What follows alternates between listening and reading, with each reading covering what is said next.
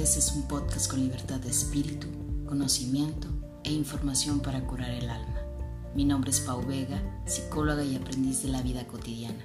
Acompáñame en este episodio, un espacio para la vida, un día a la vez.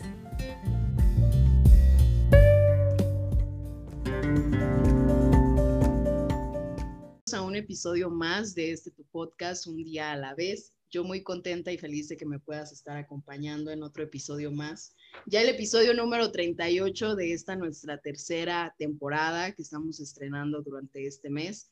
Eh, fíjate que ahora me he metido a, a los temas de que tanto me han pedido y me piden mucho hablar del amor, de la infidelidad, de las parejas, como que estos son los temas que más nos mueven a las personas y hoy pues estoy de manteles largos con una persona que le comentaba yo, desde mis tiempos de estudiante le ando siguiendo ahí este, la pauta, los pasos. Es una persona que la verdad admiro mucho por lo que hace, agradezco mucho el espacio que se está dando.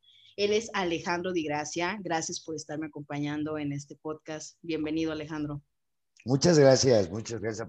De verdad, eh, para mí es un, es un honor, es un gusto poder estar en tu podcast y sobre todo eh, recordando esta, este tema de que nos conocemos desde hace muchos años.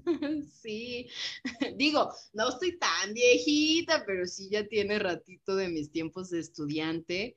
Este, y la verdad, pues yo encantada. Déjenme les platico un poquito de su currículum, porque la verdad es súper extenso, pero también muy interesante para que lo sepan. Él tiene un doctorado en psicoterapia humanista, Cuenta con una maestría en psicoterapia gestal, en desarrollo del potencial y en sexualidad humana y es fundador y director del Colegio Humanista de México en Tlaxcala. ¿Es correcto, Alejandro? Es correcto. Sí, pues platícanos un poquito de ti, digo, ya, ya di un poquito de apertura de tu currículum, pero platícanos este, básicamente qué haces o, o algo de ti. Fíjate, fíjate que estaba, estaba pensando ahorita, cuando estabas haciendo la presentación, que eh, desde hace algunos años eh, decidí acercarme mm, mucho más a lo que quiero más que a lo que debo. Entonces, durante muchísimos años di clases, eh, daba conferencias, um, en fin, mi, parte clínica, que es algo, por supuesto, que amo y que pienso que no dejaré hasta que me tenga que ir, entonces, eh, a los 50 decidí que ya quería acercarme a lo que quería y entonces lo que hago ahora es, bueno, terminé ahora en el mes de diciembre mi programa de radio que duró más de seis años, eh, porque realmente pensé que había que renovarse un poquito. Me encanta, me encantan las conferencias, me encanta eh, escribir, me gusta mucho dar terapia. Yo, yo básicamente ahora me estoy dedicando a terapia de pareja. Entonces, eh, ¿y sabes qué? A vivir. A eso me estoy dedicando ahora. Ya fueron muchos años eh, en donde de verdad trabajé, me levanté muy temprano, me acostaba muy tarde, viajaba. Y ahora sigo levantándome temprano porque me encanta, pero acercándome casi a todo lo que quiero. Qué bonito. Oye, Alejandro, hay algo que me llama mucho la atención. ¿Tú, tú eres originario de dónde? Mira, yo nací, nací hace algunos años, digo, en, Buenos Aires, Argentina, y, bueno, y hace 30 años que, decidí venirme a vivir a México. Eh, lo único que hice en Argentina fue mi, licenciatura en psicología, pero después todas mis formaciones, maestrías, doctorados, especialidades, las hice aquí. Entonces, soy mexicano, eh, eh, naturalizado mexicano con mucho honor, orgullo, y, bueno, esta es, esta es mi, mi momento en cuanto... Me encanta, qué, qué, bonito. Yo siempre dije, a ver, ¿cómo, cómo estuvo que pasó de un país a, otro país? ¿En qué momento este, tomaste esa decisión? Vine, fíjate que estaba en España, yo me había ido a vivir, estuve viviendo cuatro años en España y vine a hacer aquí la maestría en Gestalt y en, en, muy poquito tiempo, en muy poquito tiempo conocí a la que hoy es mi mujer, imagínate, llevo 29 años casado y, y, esto fue, en principio, esto fue lo que me, me, me, empezó a arraigar a México. Y ahora, bueno, no me imagino en otro lugar que no sea este país para vivir. Qué bonito. Oye, déjame te comento que no sé si por ahí ya, ya has tenido oportunidad de, de, escuchar alguno de mis episodios. Estefano, tu hijo, por ahí también estuvo compartiendo un espacio. Ha sido de los episodios también más escuchados de un día a la vez. Entonces, pues qué maravilla que ahora también su papá me pueda estar acompañando aquí en un, en un episodio. Sí, ¿sabes qué? Finalmente para mí es muy importante una cosa. Eh, eh, que, que ahorita, ahorita eh, he trabajado yo y he luchado mucho por, porque no quería ser la sombra de mi hijo, ¿sabes? no es fácil, no es fácil. porque, bueno, no por nada en especial, pero después de tantos años trabajando en la carrera, ah, tú eres el hijo de Alejandro Di Gracia. Sí. Entonces, eh, pobre para él, ¿sabes? Pero, pero está demostrando realmente que tiene un talento y como siempre dicen, eh, el alumno supera al maestro, ¿no? Y eso me da muchísimo gusto. Qué bonito. Fíjate que el tema, Alejandro, que vamos a hablar hoy es un tema que yo te decía, es un tema de los más pedidos en el podcast, hablar de infidelidad, hablar de los celos.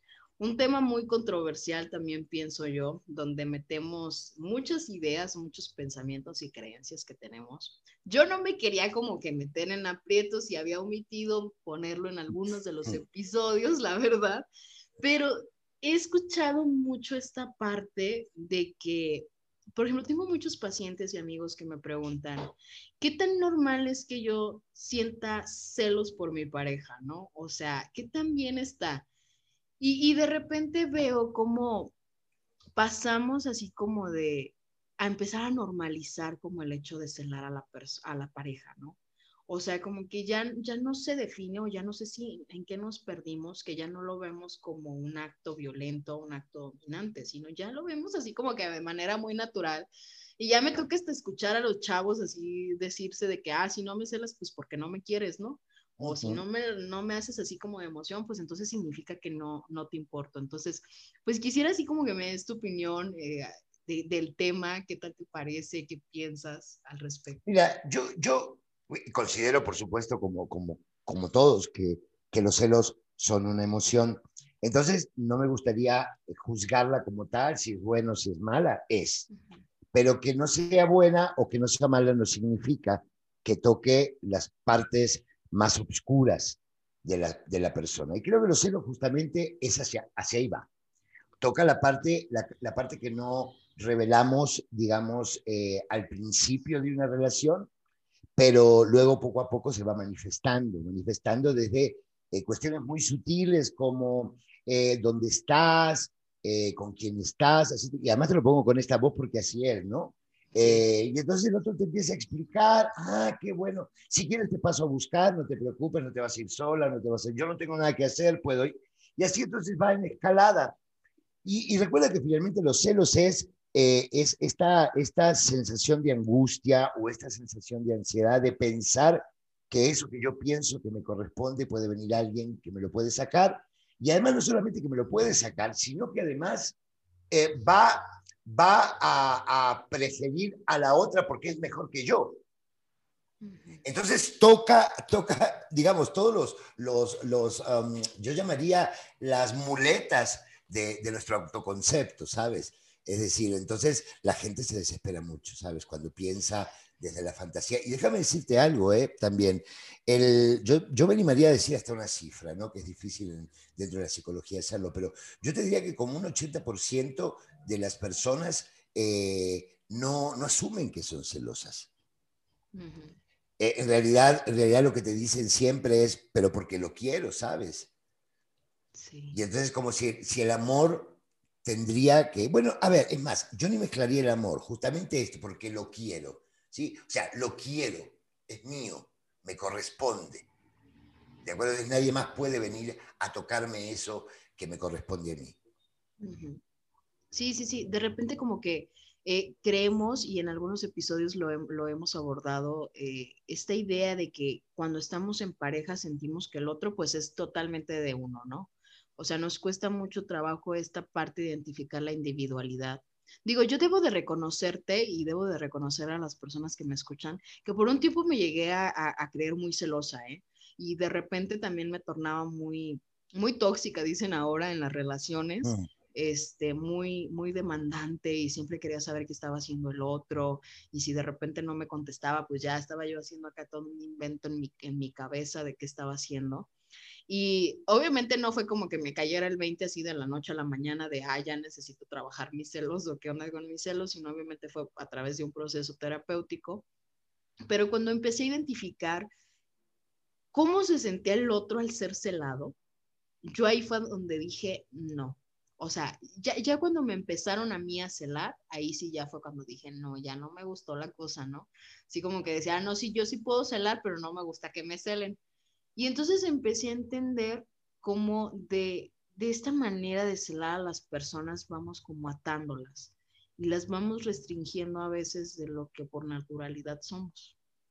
Claro, porque ¿sabes qué pasa? Que esto de alguna manera nos va a conectar un poquito más adelante con el tema de la infidelidad, ¿no? En estos contratos, en estos contratos implícitos o explícitos que hacemos en las relaciones cuando recién comenzamos, justamente, justamente el, el punto es la exclusividad, no la propiedad. Entonces, muchas personas, muchas personas cambian sin darse cuenta el término exclusividad por propiedad. Entonces, evidentemente, cuando alguien, cuando alguien no entiende que una relación se puede dar a partir de un, de un convenio de exclusividad, eh, es difícil porque entonces creo, pienso que ese me corresponde a mí. Y si me corresponde a mí, a nadie puede mirar, ni nadie lo puede mirar a él o a ella. ¿Entiendes? Porque es como si estuvieran a tu casa y te las quisieran sacar. Más o menos lo mismo, ¿no? ¿Cómo podemos identificar este, cuando ya de repente en una relación empezamos a ser celosos? O sea, ¿de, qué manera, esta pregunta que yo te decía, me hacen mucho así como de, ¿qué tanto es poquito ser celoso y, qué tan insano puede ser ser celoso o ser celoso? A ver, el, tema no es cuestionarme, no es cuestionarme si es sano o es insano. El tema es lo que, lo que ocurre en mí cuando yo celo. ¿De acuerdo? Porque de verdad es terrible, corazón, es terrible el sufrimiento que la gente que se la vive.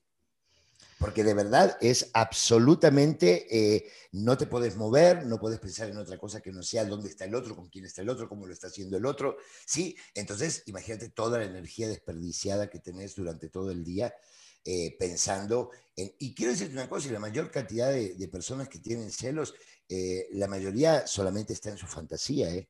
O sea, hay un porcentaje, hay un porcentaje pequeño dentro de historia en donde, en donde el otro realmente hace cosas como para que la pareja cele. Y, lo sabemos, eh, tiene que ver con una, cuestión de inseguridad, de no creerme lo suficientemente valioso, valiosa para que el otro me mire, me ame, me quiera, ¿sí? Entonces, por eso estoy poniendo en duda, es como un ejercicio de proyección, ¿sabes? Al no creerme yo, por supuesto, lo pongo en el otro. Sí, entonces el otro, al otro no lo creo, al otro no le confío, ¿entiendes? Esto es lo que sucede, pero finalmente tiene que ver con esta, este sentido que, que, que, siento de no merecer. E, este, esta actitud que tenemos, ¿la, ¿la, vamos desarrollando o ya es que nosotros desde muy pequeños pues nos volvemos de manera celosa? A ver, lo que pasa es que los celos en principio, en los primeros años de vida, es, un, es, una, es, un, es una emoción que es esperable, ¿sabes? Lo que pasa es que ahí es donde van a venir los padres, de alguna manera, a poner las cosas en su lugar, ¿sabes? Es decir, lo tienes y el otro también lo puede tener, ¿de acuerdo? Es decir, es tuyo y con ello puedes hacer lo que quieras. vamos como preparando de alguna manera, pero, pero como dijiste tú, yo creo que este es un tema como es tan confrontante, es un tema que la gente prefiere naturalizar, ¿sabes? O sea, no hay, no, no, no, no, no, ya es, es, normal que la gente pueda ser celosa, pero en realidad no es normal. No es normal porque duele mucho. Por eso, por eso no me importa ponerlo en, el, en, en, lo patológico, o, patológico, perdón, o no patológico. Yo hablo del dolor, del dolor y del sufrimiento. Y aquí sí, cuando hablo del sufrimiento, quiero decirte que hablo del sufrimiento neurótico, ¿no? porque justamente son estas ideas que yo traigo, que agarro, que jalo, ¿sabes? Como cuando estoy mal, de pronto me peleo con mi pareja y agarro y pongo a Alejandro Fernández y lloro. Y le, o sea, es un poco esto, ¿no? Como que traigo estos pensamientos a mi, a mi cabeza, porque no, sabes que no es tan sentido, es más pensado. Y entonces el pensamiento es como activo las, las emociones yo siempre he dicho que el podcast no, no es como una receta mágica, obviamente no es como un libro, pero sí creo que el abordar los temas nos da un poquito más de conciencia y de darnos cuenta de, desde dónde estamos actuando, ¿no? Entonces, yo creo que el hecho de ya estarnos cuestionando si mis celos están siendo correctos o no correctos, por así ponerlo bien y mal, como regularmente lo decimos, yo creo que desde ahí ya estamos haciendo un, un cambio de chip, ¿no? O sea, un darnos cuenta. Mm, yo, yo así lo veo. ¿Sabes qué, ¿Sabes qué pienso yo? Mira, si partimos de una palabra que es así como básica, no es, no es la más importante, porque hay otras también tan importantes como el amor en, en, la construcción de una relación de pareja. Creo que eh, para mí, más que esas definiciones, sabes, que, que venimos escuchando a lo largo de, de, nuestra historia, a través de la televisión, a través de las películas, de los libros, etc. Para mí, el amor es, yo lo defino como, como presencia en acción, ¿sabes? Entonces, cuando yo siento que el otro no está presente en mi vida, que no le importa si me duele, si no me duelen las cosas, si, si tengo proyectos, si tengo sueños, si tengo enojos, esa persona no puedo, no puedo crear un vínculo y esa persona no puede crear un vínculo conmigo. Entonces, yo ni siquiera me doy, me daba rollos en, algún momento de mi vida en relación a si, si está, si me quiere, si no me quiere. No, o sea, para mí, si, él, si la persona estaba o está presente en mi vida, evidentemente sí me siento amado, de la misma manera que yo hago lo mismo con la otra persona. Eh, creo que entonces una persona que es celosa, eh, el otro se va a dar cuenta que, no está teniendo una presencia verdadera y honesta en la relación. Entonces, ahí es donde mejor eh, eh, tomar distancia, ¿no? Y, qué difícil es, porque de verdad, pues a mí me ha tocado ver, digo, relaciones de pareja que duran años celándose y que esa es la dinámica que se lleva en la relación, ¿no? O sea, yo te, te decía, de repente ya está como que si no tienen el celo, pues sienten que no son importantes dentro de la relación o que, eh, o que el otro o la otra no les está poniendo la importancia. Y creo que sería muy, muy bueno eh, remarcarlo, o sea, que, que, que los celos a final de cuentas pues terminan dañando. O sea, ya sea que terminen dañando a la otra persona, que te terminan dañando a ti mismo y que creo que es más para ti que, que, para el otro. Porque como dices, o sea, toda esa ansiedad que te aventabas, o sea, yo me acuerdo que yo me aventaba así como unos rollotes mentales de que uno, quién sabe qué tanta construcción hacia ahí mi mente. Y el pobre hombre, pues, nada que ver, ¿no? Pero sin embargo, yo acá me aventaba todo un rollo. Digo, me ha costado mucho trabajo, la verdad te soy muy sincera, tener que trabajar el lado de los celos. He trabajado mucho con el sentido de, de impermanencia en las parejas y, de ahí, de ahí ha sido como yo he ido así como que desglosando esta parte de, mm, pues si el otro me va a ser infiel o me va a engañar, pues ya, digo, no lo voy a poder evitar, ¿no? O sea, aunque mi mente esté acá construyendo un montón de cosas. Seguro, porque sabes que finalmente es, si, si, tú te vas o yo termino la relación, me va a doler, me va a doler muchísimo, pero, pero estoy seguro que voy a poder ser feliz sin ti. Cuando puedo pasar este dolor, ¿sabes? Pero la gente no lo ve de esta manera. Y entiendo que es uno de los, una de las, de las situaciones más difíciles que los pacientes traen a terapia. También quiero decirte que, evidentemente, eh, eh, yo necesito entrar en, en, su propia historia, ¿sabes? ¿Por dónde viene esto? ¿Desde dónde viene? ¿Cuál es la falta que yo tengo en mí que necesito llenarla contigo? ¿Sabes? Y a la medida que puedo ir dándome cuenta de eso, empiezo a, dar, empiezo a darle al otro lo que le corresponde y yo me empiezo a quedar con lo que me corresponde a mí, ¿sabes? Entonces, en realidad, este es el trabajo, creo que es más importante cuando la persona siente celo, ¿sabes? Es justamente porque me siento no merecedor, ¿sí? De tener una persona que realmente esté conmigo, que me ame. No, o sea, yo creo que, que es, un tema, es un tema difícil y como bien decías, hay muchísimas parejas que viven así muchísimos años y que finalmente esto es lo que hace la homeostasis de la propia pareja, pero de todas formas es una homeostasis muy, muy, muy, muy perversa, ¿sabes? Muy, muy de lastimar, lastimar y lastimarse. Y que muchas veces pues eso también perjudica, por ejemplo, como a los hijos, ¿no? O sea, que a final de cuentas ves el ejemplo de, de papás que siempre se celan y pues lo ves como algo habitual y que de hecho lo vas y lo desarrollas tú con tus parejas futuras, ¿no? O sea, ¿por qué yo no te voy a celar si mi papá celaba a mi mamá? ¿O por qué yo no te voy a decir, pues si mi mamá nunca la dejaba ir, por ejemplo, no sé, con las amigas o al pan, o etcétera, etcétera, ¿no? O sea, de repente eso también se va pasando generación tras generación. Pero déjame decirte algo, Paola, lo que yo me he dado cuenta eh, a lo largo de todos esos años de consulta, que normalmente la gente que se celosa con la pareja es celosa con casi todos. Es celosa con los amigos, es celosa con los padres, es celosa con los hermanos, es celosa con... O sea, no es que somos, eh, eh, que somos sectarios, no es si estoy celoso nada más con mi pareja. No, no, a más o menor grado eres celoso con toda la gente que te rodea, porque justamente la, la sensación es de pérdida. Y entonces cuando yo siento que voy a perder algo, me aferro. Y entonces, por eso te digo, es en general todas las relaciones. Oye, Alejandro, y, metiéndome un poquito así como que al tema de la infidelidad, que también es un tema mm. un tantito complejo. Me ha pasado, digo, no, no voy a, poner nombres, pero que, por ejemplo, dentro de esta dinámica de los celos, de tú me celas, yo te celo, de repente se cae a la parte de la infidelidad, porque en esta construcción mental de que el otro me está engañando, me está siendo infiel o me está siendo infiel ella, pues entonces yo decido llevar a la acción aquello que el otro me está haciendo. Digo, como lo llamaríamos como la, la venganza, ¿no? Así como que, ah, pues si el otro lo hace, pues yo también lo hago.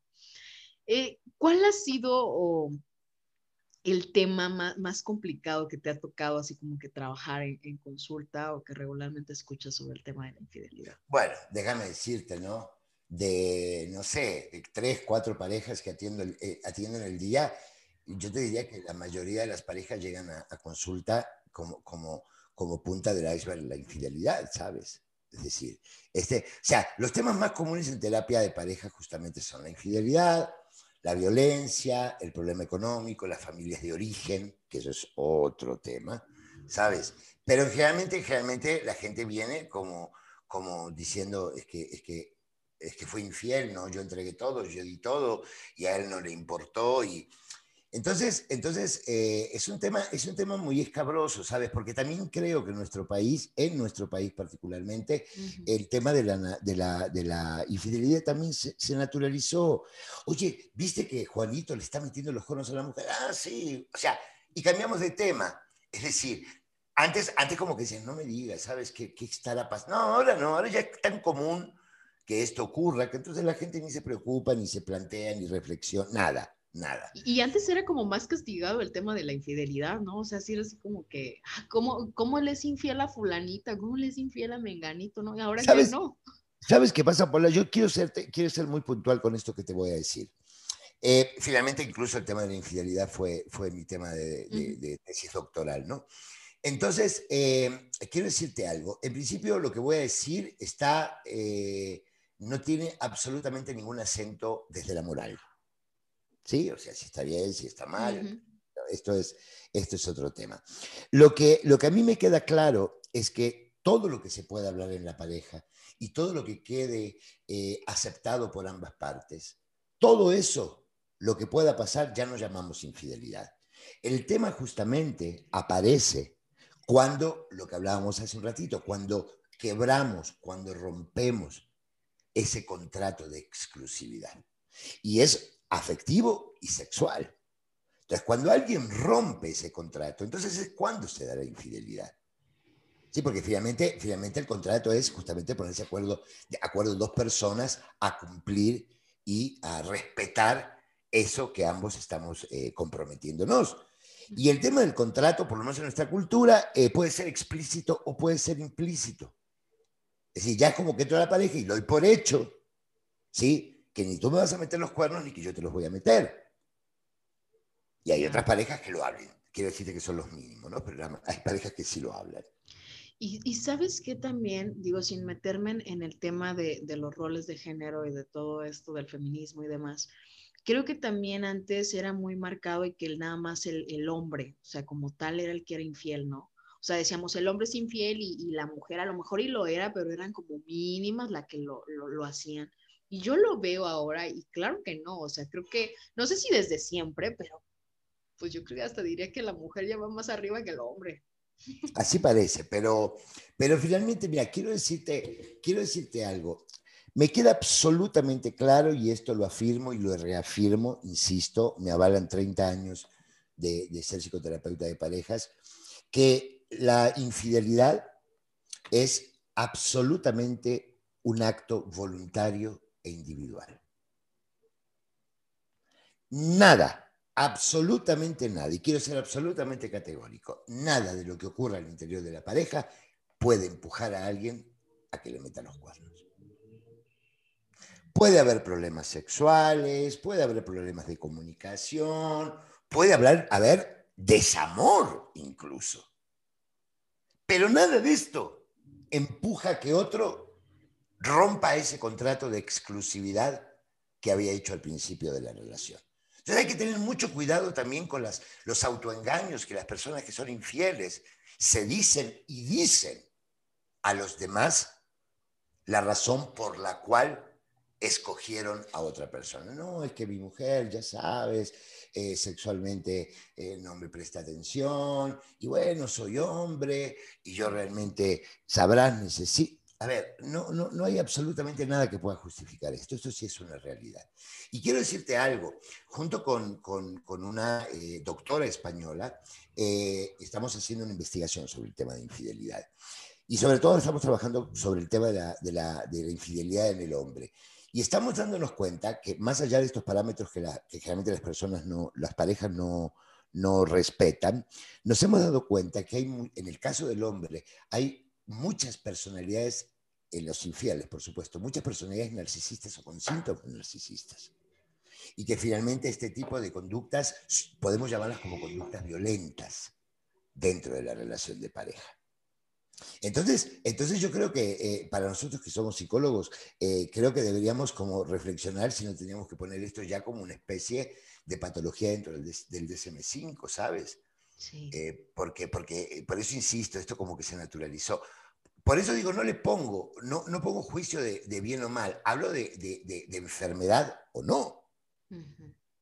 ¿Sabes? Porque mira, hay cosas que son muy puntuales, Paula, te voy a decir. Eh, me queda claro, me queda claro, incluso parte de, lo que estamos eh, eh, trabajando en la investigación es que ni siquiera es un, triángulo, ¿sí? Es un binomio, es decir, los responsables de la infidelidad, en el caso del hombre, es él y su amante. Porque ambos saben de la existencia de la tercera persona. Estas, historias de que no, es que yo estuve ocho meses, un año, porque él me decía que era soltero y... A ver, a ver, a ver. ¿Estamos de acuerdo? Eso se lo podés querer tres semanas, cuatro, pero al, al, segundo mes, cuando le decís, Ay, oye, quiero pasar un fin de semana contigo, y él le dice, no, porque no puedo, porque voy a viajar, la gente ya sale. Estamos de acuerdo. Bueno, pero luego hay unos que sí se avientan unas historias. No, no, no. Yo no, no, a ver, yo no te digo que no, eh, claro que sí, claro que sí. Pero a ver, no hay mentira que, no hay mentira que se haga vieja, Paola. decir, esto es una realidad. Sí, sí, sí. ¿Estamos de acuerdo? Es decir, por eso te digo, al tercer mes ya la, la, eh, la amante se da cuenta que esto no es así. Y si quiere ser tonta, bueno, ya es un problema de ella. Sí. Pero ambos, que son, ambos son corresponsables, ¿no? El tema de, lastimar a la tercera. Y me gustaría, me gustaría incluso llamarla, dentro de este, de este contexto del que estamos hablando, me gustaría llamarla incluso la víctima. No la víctima como, como, como una conducta, no, sino la víctima como una posición dentro de un sistema. ¿Entiendes? Yo te voy a decir algo. Uno de los vínculos, uno de los vínculos que me parecen fundamentales dentro de una relación de pareja es la, la creación del vínculo de confianza. Entonces, cuando, cuando una pareja, entre comillas, va, va construyendo, co-construyendo el vínculo de confianza, y además tiene esto que ver con el tema de la infidelidad, por supuesto. Eh, esto se da, se da con el tiempo y se necesita evidencias. Eso está clarísimo. Ya no podemos tener el tema de la confianza en la relación de pareja como un acto de fe. ¿Entiendes? Es decir, donde no me cuestiono, donde no me pregunto, como el tercer día ya confío, te dejo mi casa, te dejo mi coche, te dejo mi dinero. No, no. Es decir, ¿quién eres tú? Quién soy yo, quiénes somos nosotros como para eh, abrir el corazón así. ¿Estamos de acuerdo? Entonces creo que esto más que, más que, que buena o que ingenua, que irresponsable. ¿Sabes? Eh, porque después no nos gusta ponernos etiquetas de pobrecitos, ¿sabes? Y yo que fui tan bueno, que fui tan buena, y yo que confié en él. A ver. Entonces, entonces, el tema de, de, la confianza, ¿a qué voy con esto? Cuando una pareja construye la confianza, insisto que es uno de los, de los eh, peldaños más importantes que sostiene una relación de, pareja. Entonces, la mujer, la mujer que está en casa, digamos, o que trabaja, y que su marido anda por ahí de loquillo con otra mujer, ¿sí? No tiene necesariamente por qué desconfiar, porque, porque tú apostaste justamente a la confianza. Evidentemente después, o sea, ¿por qué digo esto? Porque muchas personas dicen, ay, no me vas a venir a decir que no te dabas cuenta que tu marido te metía los cuernos. Y hay mujeres que te dicen, no. No. Entonces no podemos cuestionar ese no, porque si yo, si yo sostengo la relación de pareja en base al vínculo de confianza, no tengo por qué sospechar de ti. Hasta que evidentemente hay un momento que se revela y decís, bueno, ya no puedo ir más de aquí, ¿no? Entonces, entonces es como que se traicionan, se traicionan muchos, muchos, muchos pactos y sobre todo muchos sentimientos con el tema de la infidelidad. Y que fíjate que ahorita que lo dices, una de las preguntas que más me hacían es, eh, y, a lo mejor me vas a decir, volvemos a caer a lo mismo, pero es, ¿puedo, perdonar una infidelidad? O sea, ¿e-, ¿es, válido perdonar una infidelidad? Y que yo creo que ahondaría mucho en lo que dices, ¿no? O sea, la parte de la confianza estás dispuesto a, volver a confiar, ¿no? En, la otra persona. Estamos de acuerdo. Mira, yo te voy a decir una cosa, tal vez no es una respuesta que se espera de un, de un psicoterapeuta, ¿sabes? Pero creo que en mi vida, en mi vida he aprendido a tomar posición, ¿no? Eh, en todo, en todo, como ciudadano, como en la política, en la economía, porque bueno. Eh, y en relación a eso también tengo una posición, ¿sabes? Es decir, no puedo decir que no es posible pero te diría que está más cerca de lo imposible que de lo posible. Es decir, yo me pregunto, lo he visto, que hay muchas mujeres, eh, porque los hombres actuamos diferente cuando descubrimos que la mujer es infiel. ¿Sí? Eh, luego hablamos un poquito de esto. Eh, porque yo veo de verdad, de verdad, la gente, las mujeres, el esfuerzo que hacen por querer confiar de verdad, pero no lo logran. Lo logran por semanas mientras el otro va respondiendo a sus expectativas de que sea puntual a la hora que llegue, de que cuando le hable por teléfono le atienda, de que no esté en línea en el WhatsApp. Eh, ¿Entiendes? Entonces, así todo está tranquilo. Y entonces, una cosa así tampoco sería justo para él si él de verdad le está echando ganas, porque ella guarda como esta carta debajo de la manga, ¿sabes? Es decir, cuando algo no sale, inmediatamente levanta la carta y le dice, claro, ¿qué te crees que yo soy tonto y que me olvidé lo que me hiciste? Entonces, de verdad, es una vida, es una vida muy sufrida, de verdad, muy sufrida. Entonces, por eso, por eso te digo que eh, la mayoría de las parejas eh, no, no, no, no, continúan, ¿sabes? Pues rompen, ¿no? O sea, es, e, es, esta parte de que se rompe uno de los vínculos fundamentales de la pareja y, aunque el dicho diga, bueno, he escuchado mucho de que, ah, sí, quebra un plato y ahora ya hasta los salen armaditos, ¿no? Los platos y los decoran y toda una, una obra de arte. Y, y, en una ocasión yo les decía, no, o sea, no, no, es, no es como que lo digas así tan fácil, porque como dices, pues a lo mejor dices, sí te doy una oportunidad y, estoy ahí nada más como al tanto de lo que estás haciendo, pero también me voy guardando, me voy guardando lo que voy sintiendo, ¿no? O sea, claro. está este rollo mental que yo traigo de que el otro lo vaya a volver a hacer. ¿Sabes qué me he dado cuenta? Que para la gente que está en proceso y que viene a terapia por el tema de la infidelidad, me he dado cuenta por, por, su congruencia en lo verbal, en lo no verbal, en su conducta, que les es más fácil perdonar que volver a confiar. Perdonar que volver a confiar. me quedé. ¿Perdón? Me quedé pensando es más fácil que, perdone, que perdone ese sentimiento que, ese sentimiento que esa persona tiene, ¿no? Sobre, sobre el otro. Pero lo difícil es volver a confiar.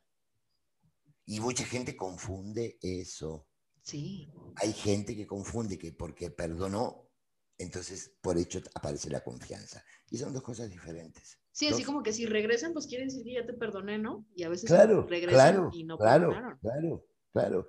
Si yo me he dado cuenta, entonces la mayoría de la gente que perdona y lo puede volver a confiar es cuando se termina y entonces las rupturas son mucho menos dolorosas, ¿sabes? No podemos decir que no son dolorosas porque no hay ningún tipo de, ruptura o de pérdida que sea indolora, ¿sabes? Algunas duelen más, otras duelen menos, pero todas son doloras. Entonces, eh, aquí está el tema. Entonces, la gente, la gente puede darse que, se puede dar cuenta que lo perdona, que ya no tiene ese coraje, que no tiene, pero eso no tiene nada que ver con volver a confiar y, perdonar, volvemos al, como al dicho, ¿no? Y perdonar realmente es olvidar la situación, pues no. No, nena, no. Lo que pasa que, lo que pasa que ya, o sea, no olvides la situación, pero ya no te impacta, ya no te duele, ya no te da coraje como antes, y tampoco estás tirándose al otro en la cara. Pero que no te olvidas, seguro. Sí, claro. el perdonar no es el estarte aguantando y aguantando y aguantando lo que estás sintiendo y que te estás acá carcomiendo por dentro porque ya no hayas como decirle a la otra persona, ¿no? Que luego es como gente, mucho. Es como la gente, es como la gente que, por ejemplo, es importante en tu vida y por alguna razón termina la relación, por cualquier motivo, Y entonces la gente viene a terapia y me dice, doctor, lo que quiero es olvidarla. Le digo, mira, empezamos mal, empezamos mal, porque seguramente lo que se terminó fue la relación, el vínculo siempre va a quedar en ti. ¿De acuerdo? Entonces lo que tenemos que trabajar es para que ese vínculo no te duela. ¿Sabes? Para que después del tiempo puedas recordarlo sin que te afecte, ¿sabes? Pero olvidarte, no te puedes olvidar. ¿Cómo te vas a olvidar algo que amaste? Ya voy a anotar cómo, a ver cómo sanar el vínculo. Ya me lo voy a inventar así como listado. Oye, Alejandro, ¿y qué pudiéramos decirles pues a las personas que nos están escuchando? Que, que ya están dentro de esta dinámica, de este tipo de relaciones, y que sienten que quieren ayudarse, ¿no? O sea, que, que, necesitan algo, este, algo que escuchar para poder darle alivio ahora sí que a, a, su ser. Digo, como dices, o sea, no estamos diciendo ni que la infidelidad es buena, ni que la infidelidad es mala, o que los celos son buenos o malos, sino simplemente pues hablamos desde la parte de cada persona, ¿no? Pero, pero así a grandes rasgos, ¿qué, pudiéramos pues decirles a las personas sobre este tema?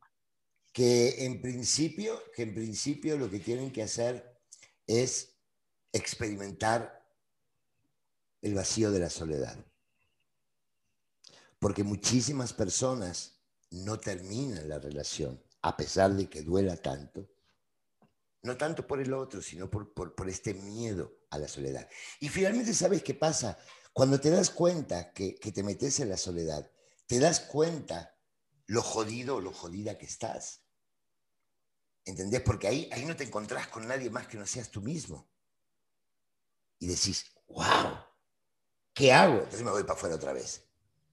Entonces, por eso, por eso creo que lo importante es empezar a hacer las paces con uno mismo y poder saber que la soledad y el estar solo también es un espacio absolutamente eh, creativo, ¿sabes?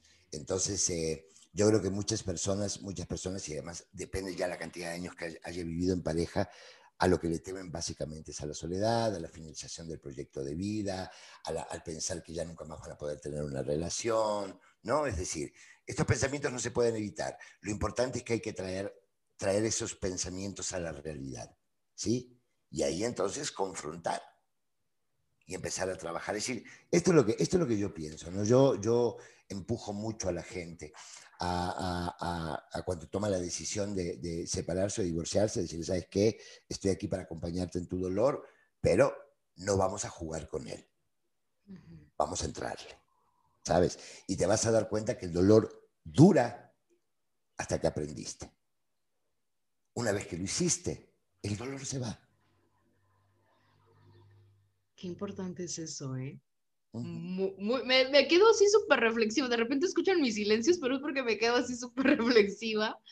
Y, es totalmente cierto. O sea, si no aprendemos a, estar con nosotros mismos, que, que, lo he dicho hasta el cansancio, pues ¿cómo puedes estar con la otra persona? O sea, ¿cómo puedes pretender que la otra persona te dure para toda la vida si tú no estás dispuesto a aguantarte toda la vida a ti mismo?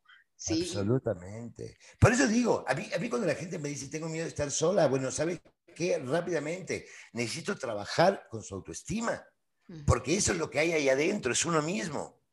Entonces lo que uno tiene miedo es a confrontarse. Porque eso es lo que pasa en la soledad, ¿sabes? O sea, en la soledad tenés como dos, dos posibilidades. O prendés la música, la radio, llamas por teléfono, salís. No, o te quedas en silencio. Y cuando te quedas en silencio, no hay otro camino que es irte para adentro. Y entonces depende cómo tengas esa voz interior, será cómo llevarás la soledad. Y como hay tanto ruido en nuestra voz interior. Bastante, diría yo. Digo, sigo trabajando, ¿eh? Yo digo, sigo, sigo en el trabajo, sigo en el trabajo, no estoy librada. Pero qué importante lo que nos dices. Oye, Alejandro, fíjate que en algunos episodios eh, les he pedido alguna recomendación de alguna lectura, ya sea del tema que estamos hablando, alguna lectura en especial que quieras compartir. No sé si pudieras por ahí compartir. Pero claro que sí. Mira, uno, uno de los libros que me encantaría, porque es una lectura muy fácil, por cierto, es de una amiga mía, eh, que, tuvimos la suerte de que en los últimos meses del programa de radio eh, me acompañara en varios, en varios programas. Ella, ella es Silvia Salinas y tiene un libro, y tiene un libro particularmente que me gusta mucho que dice todo, entre paréntesis, no terminó, ¿sí? Del dolor al amor. Silvia Salinas, eh, la editorial es Océano, y de verdad lo recomiendo muchísimo. No, todo no terminó, del dolor al amor. Silvia Salinas, Océano. Y el otro libro que, me parece interesante, que, que, para aquellos que les gusta de alguna manera el mundo de la, de la psicoterapia, de la psicología, es un libro que se llama Memorias de un psiquiatra, de Irving Yalom, que vale la pena realmente también leerlos. Son de esos libros que te sentás y te los tragas, ¿sabes? y sobre todo para que la gente no tenga excusas para leer, ¿sabes? Porque tiempo hay. Perfecto. Yo los comparto por las redes sociales para que estén al pendiente, puedan acceder a estas dos lecturas muy importantes, libros muy nutritivos.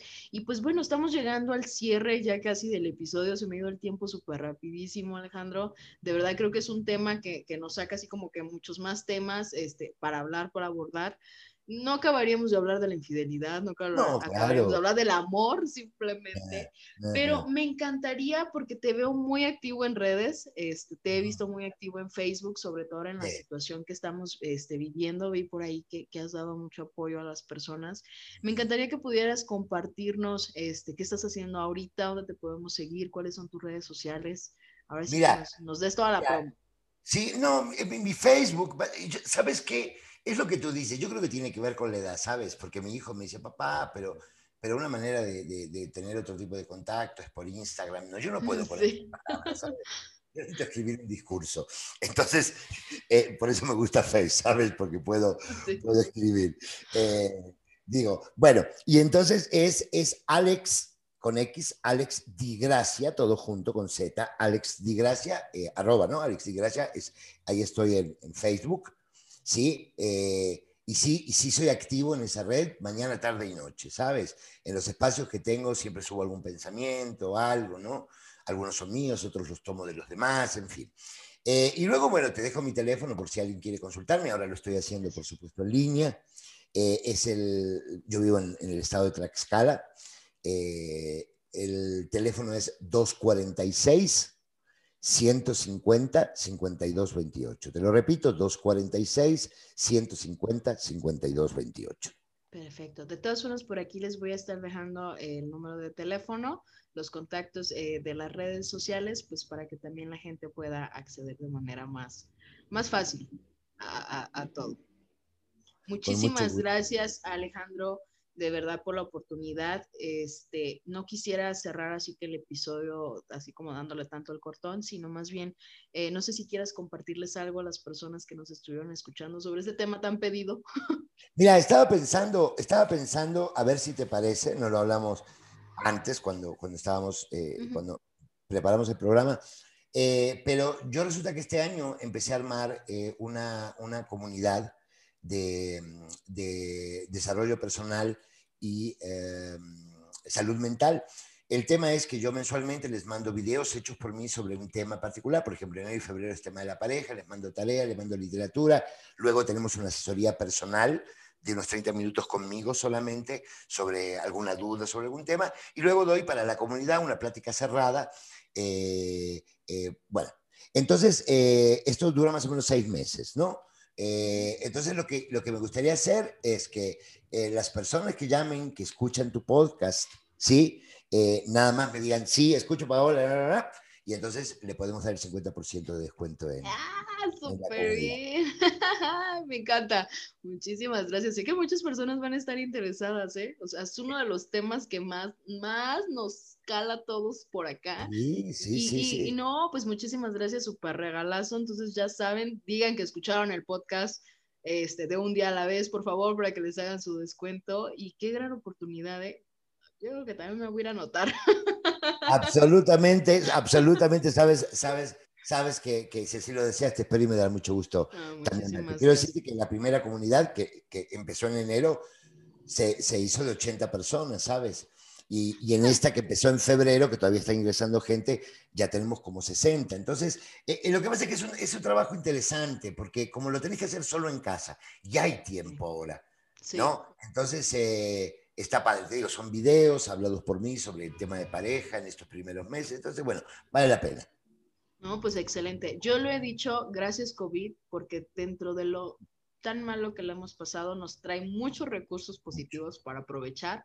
Entonces, aprovechen estos recursos, estas oportunidades. De verdad estoy muy contenta con el episodio. Gracias, Alejandro. Eh, espero que te haya gustado. Ahora sí que tienes la puerta abierta para un día a la vez cuando gustes. Eh, eres bienvenido. Muchísimas gracias por el espacio compartido. No, gracias a ti por invitarme. Un, abrazo a, toda la gente que, que, lo, que te sigue y, bueno, aquí estamos, ya sabes, solamente me mandas un WhatsApp y yo con mucho gusto te lo respondo y no voy a, no voy a estar viendo si estás en línea. Está bien, ya no vamos a ser celosos.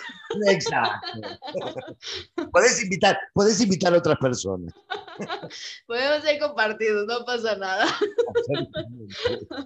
Pues muchísimas gracias, muchas gracias a las personas que nos estuvieron escuchando. Este fue un episodio más de Un Día a la Vez y pues recuerda que puedes acceder a nuestras redes sociales, síguenos, eh, contáctanos si, si, te surgió algo de repente al escuchar el, episodio, al escuchar el eh, pues yo creo que somos materia dispuesta para poder escuchar, para poder apoyar. Este espacio es tuyo, ha sido creado con esta finalidad y a final de cuentas pues es un recordatorio para ti y un recordatorio para mí. Entonces te invito a vivir un día a la vez. Muchísimas gracias por haberme acompañado.